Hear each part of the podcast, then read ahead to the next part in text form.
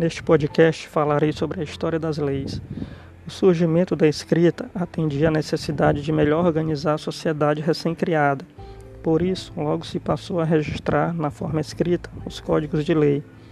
As leis foram criadas para organizar a sociedade, estabelecendo o que cada indivíduo poderia ou não fazer.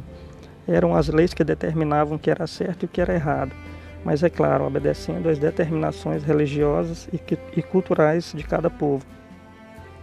Inicialmente, as leis partiam de princípios religiosos e tinham por objetivo legitimar a sociedade tal como ela era. As primeiras leis eram severas e punitivas e não concediam nenhum direito às pessoas, apenas deveres. Por isso eram conhecidas como Lei de Talião, ou do olho por olho e dente por dente. Isto é, a punição a um crime era muito parecido com o próprio crime. Nesta época, o senso de justiça era muito diferente de nossos dias. O mais antigo código de leis conhecido foi o Código de Hammurabi, escrito na Babilônia por volta do ano 1700 a.C. Nele, Hammurabi, rei da Babilônia, estabeleceu uma série de definições que visavam não só manter a ordem, mas também homogeneizar a cultura e o comportamento por todo o reino. Exemplo de punição prevista no Código: se um filho espanca seu pai, deve-se decepar as suas mãos. Pouco mais de dois séculos depois, por volta do ano de 1447 a.C., por intermédio de Moisés, um profeta hebreu nasceria um dos mais importantes códigos de leis já escrito, os Dez Mandamentos, influente até hoje na vida de bilhões de pessoas por todo o mundo.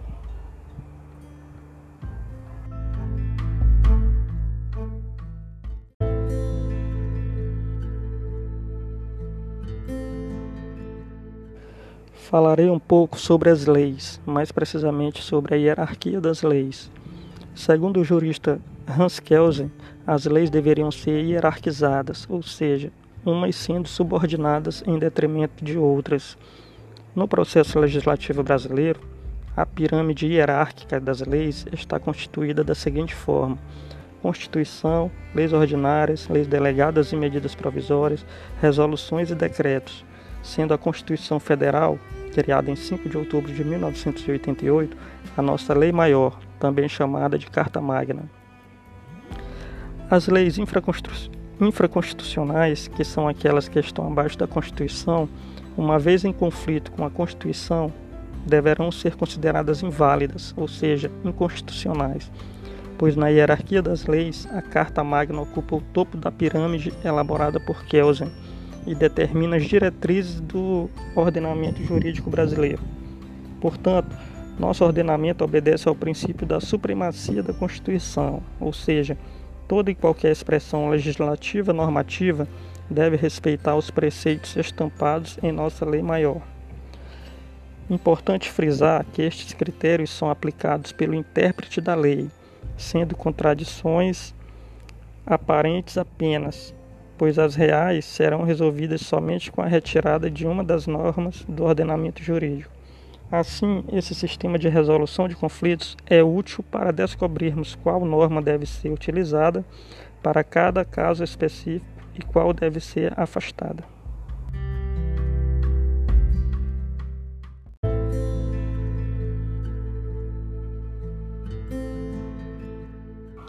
Neste podcast falarei um pouco sobre o processo legislativo.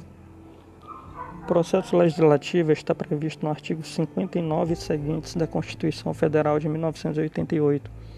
Ele compreende a elaboração de emendas à Constituição, leis complementares, leis ordinárias, leis delegadas, decretos legislativos, resoluções e medidas provisórias. Na elaboração das leis, tudo começa com o projeto de lei, também chamado de PL, Após votado, aprovado e sancionado, ele se transforma efetivamente em lei. Segundo o artigo 61 da Constituição Federal, a iniciativa das leis compete a qualquer deputado, qualquer senador federal, ao presidente da República, ao Supremo Tribunal Federal, aos tribunais superiores e ao Procurador-Geral da República. Além dessas autoridades e órgãos, é possível que o próprio cidadão dê início a um projeto de lei para que haja a iniciativa popular, é necessário que o projeto seja assinado por no mínimo 1% do eleitorado nacional. A discussão e votação do projeto de lei é feito de forma bicameral, ou seja, precisa passar tanto pela Câmara dos Deputados como pelo Senado Federal. E cada uma das casas funciona como revisora da outra. Caso o projeto de lei seja aprovado tanto pela Câmara dos Deputados como pelo Senado Federal, será enviado ao presidente da República para sanção, caso ele concorde, ou veto, caso ele discorde, sendo que este veto pode ser total ou parcial. Há também a possibilidade do Congresso rejeitar o veto presidencial e aprovar o texto independentemente da vontade dele. Para isso, é necessário que haja maioria absoluta dos membros do Congresso Nacional. Além da Constituição Federal, sobre o processo legislativo brasileiro, ele também é regulamentado pela Lei Complementar número é, 95 de 98, que dispõe sobre a elaboração, redação, alteração e a consolidação das leis.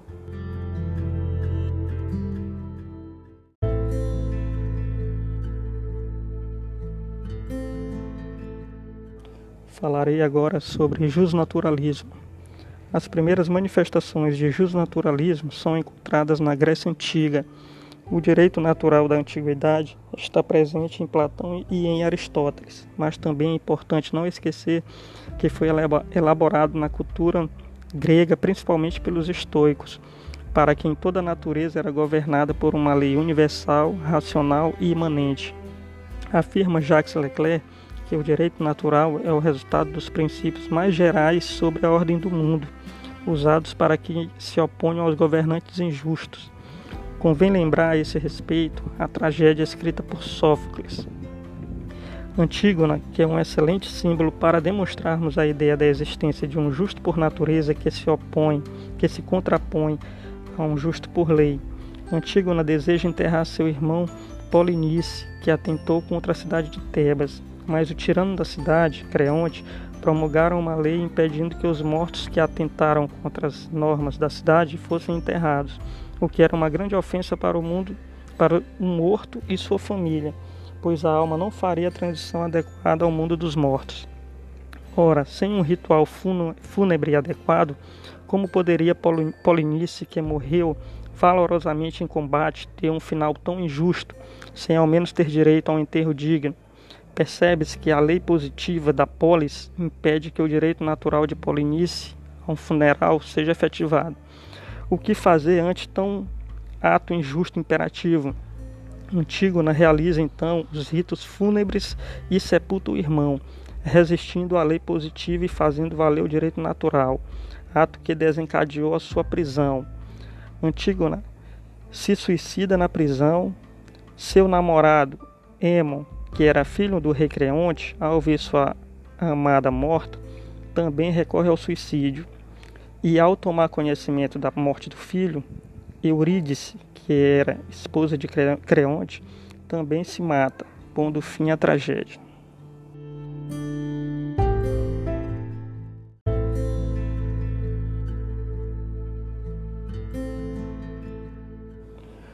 Falarei agora sobre a escalada do justnaturalismo. No período clássico, o direito natural não preponderava sobre o direito positivo. O direito natural era intitulado como direito comum. Já o positivo era chamado de especial ou particular de uma determinada sociedade. Nesta época, o direito positivo se sobressaía em relação ao natural, nos casos onde houvesse controvérsias entre eles. Lógica resultante da máxima: o especial prevalece sobre o geral.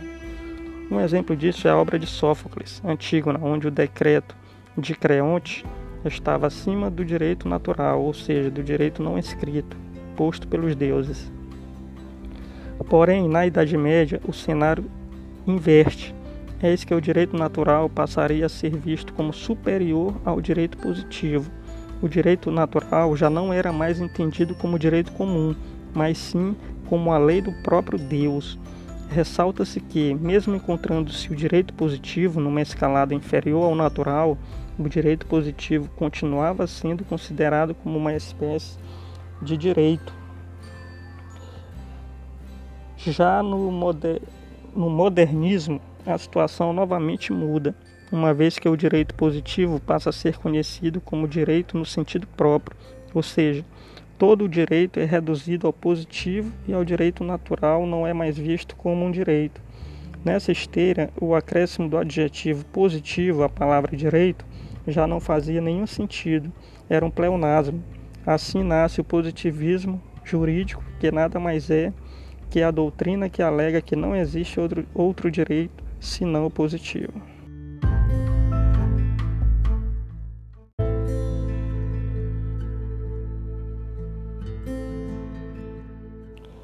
Continuando com o justnaturalismo. Após verificar a essência do direito natural, podemos traçar e destrinchar três características do justnaturalismo. Primeiro, o direito natural constitui uma ordem além da existente, pois os seus princípios encontram fundamentos em algo superior ao homem. Porém, como na história existiram várias escolas justnaturalistas, o conteúdo do direito natural pode ser fundamentalmente diferente de acordo com cada escola. Na antiguidade, época em que a filosofia ainda era uma cosmologia, o conteúdo do direito natural era obtido pela observação da própria natureza. Um pouco mais para frente, na Idade Média, onde vigorava o justnaturalismo teológico, o conteúdo do direito natural vinha diretamente de Deus, através da mediação da Igreja Católica e do que veio a ser conhecida como filosofia patrística. Por fim, no início da modernidade, influenciada pelo Renascimento, quanto posteriormente pelo Iluminismo, o conteúdo do direito natural era obtido através da análise da natureza humana, que poderia ser acessada através da razão.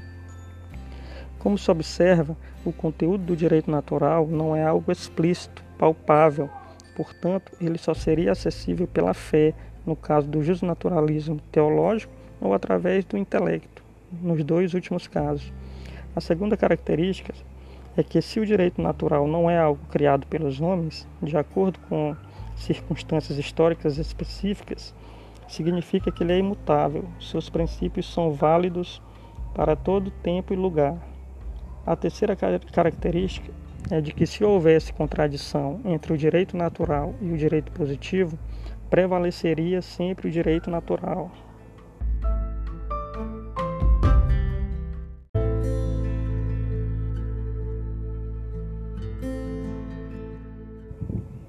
Críticas ao justnaturalismo.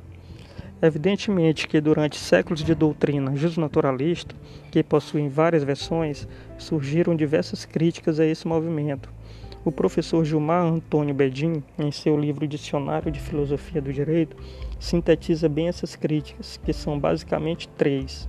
Primeira, em primeiro lugar, falta clareza na proposta do direito natural, pois um dos seus elementos fundamentais, que é a natureza, é plurívoco, não possuindo densidade semântica suficiente para ser objetivamente analisado. Em segundo lugar, o direito natural não possui os três elementos definidores do direito, que é, segundo o professor, o caráter positivo da coação, a determinação de suas prescrições e o suporte político estatal para sua efetividade. Por fim, o ideal de justiça do direito natural é sempre relativo, pois deveria ser igual para todos os povos e em todas as épocas, que não tem sido possível de ser objetivamente demonstrado.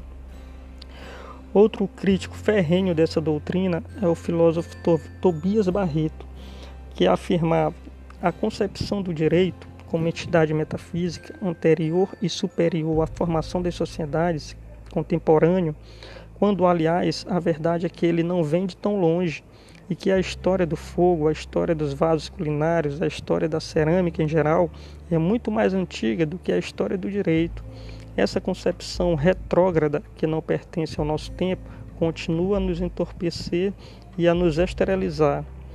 Fato é que devemos ler essas críticas levando em conta a própria formação do Estado de Direito, que pregava que os indivíduos deveriam participar da vida social e assim criar as próprias leis para regular as condutas sociais.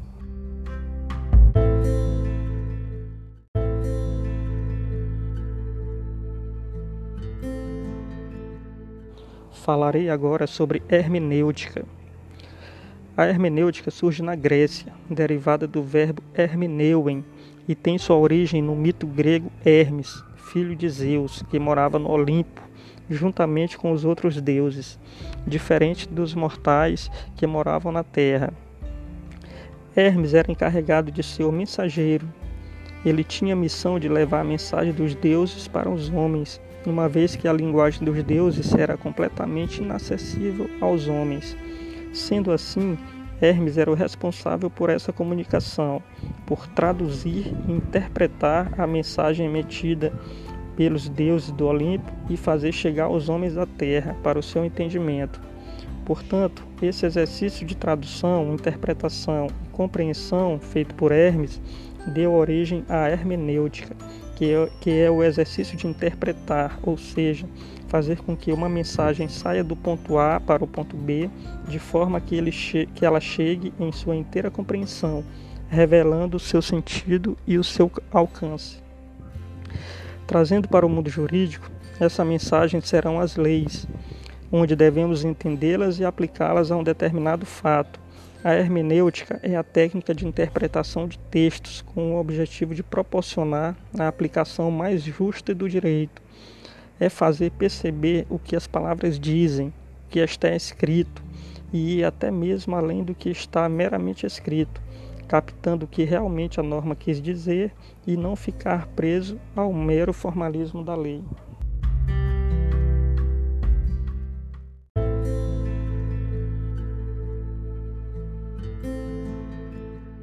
Falarei agora sobre algumas das características da hermenêutica jurídica. Uma delas é a busca do significado e alcance das normas jurídicas. Permite ao intérprete encontrar a solução mais adequada para a aplicação do direito e fornecer-lhe argumentos válidos para sustentar sua decisão. É o argumento gramatical. A análise deve envolver todos os princípios contidos na norma e não apenas um isoladamente. Quase sempre a doutrina fala em métodos, processos, elementos ou formas de interpretação para referir-se às ferramentas hermenêuticas. Todo fato e lei são passíveis de interpretação, considerando tratar-se de fenômenos sociais e jurídicos. A compreensão dos sistemas de ideias a respeito da interpretação do direito pressupõe alguma noção sobre a evolução da história do direito. Na análise do texto legal, busca-se conhecer o sentido que ele expressa. Tenta-se encontrar para o texto um sentido que faça sentido de acordo com o argumento lógico, manifesta-se pela linguagem e com ela constrói um mundo de interpretação. A hermenêutica jurídica é responsável pela leal e fidedigna transmissão do que propõe as leis e jurisprudências para facilitar a aplicação do direito na sociedade, obtendo dessa forma a harmonia geral.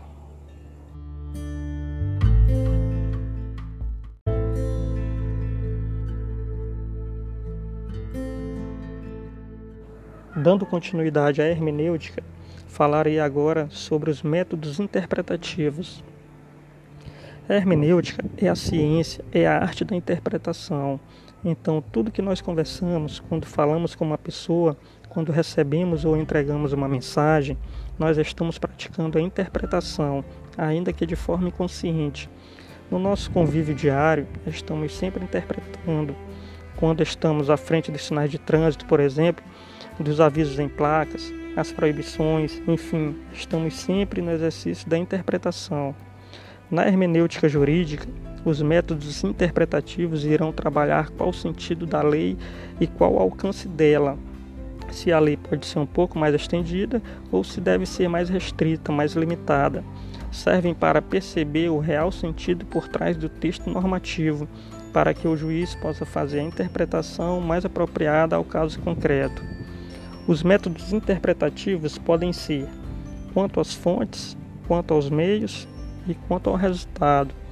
Quanto às fontes, os métodos interpretativos podem ser autêntico, doutrinário e judicial. Quanto aos meios, podem ser gramatical, racional, sistemático, histórico e teleológico. Quanto ao resultado, podem ser declarativa, restritiva e extensiva.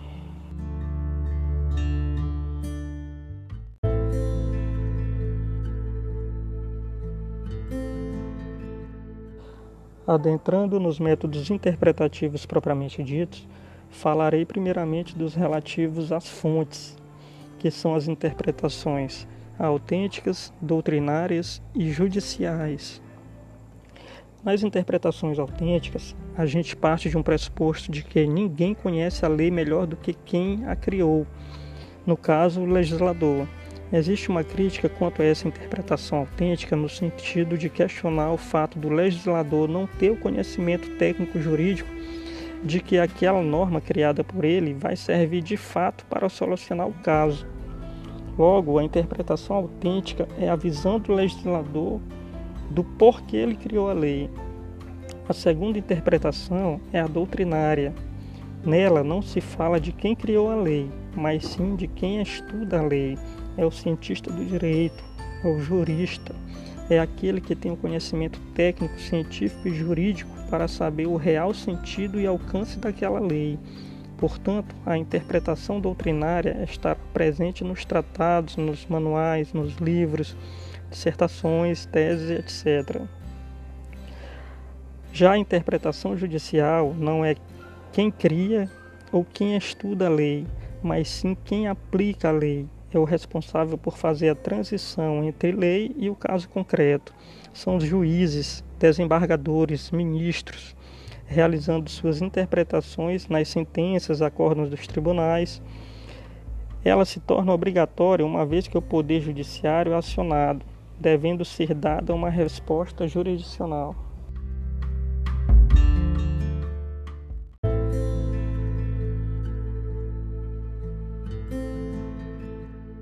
Continuando com os métodos de interpretação da hermenêutica, falarei agora sobre quanto aos meios. Inicio pela interpretação gramatical. A interpretação gramatical também é chamada de interpretação filológica ou literal uma vez que visa estabelecer o sentido jurídico da norma com base nas próprias palavras que a expressam. Objetiva, portanto, estabelecer a coerência entre o sentido da lei e os usos linguísticos que muitas das vezes se modificam com o discurso do tempo. A hermenêutica jurídica atual, portanto, atribui à interpretação gramatical importância relativa, considerando que outros elementos de natureza histórica, sociológica, ideológica e filosófica devem complementar o sentido aparente que a interpretação literal de início revela. Já na interpretação racional, exige um pressuposto lógico, um raciocínio lógico para que seja aplicado o referido método. Dessa forma, utiliza argumentos lógicos para descobrir o sentido da lei, sem o auxílio de qualquer elemento externo, senão a própria norma e sua racionalidade. Busca estudar o pensamento expresso na norma, em sua estrutura formal. Nos próximos áudios continuarei com os métodos interpretativos.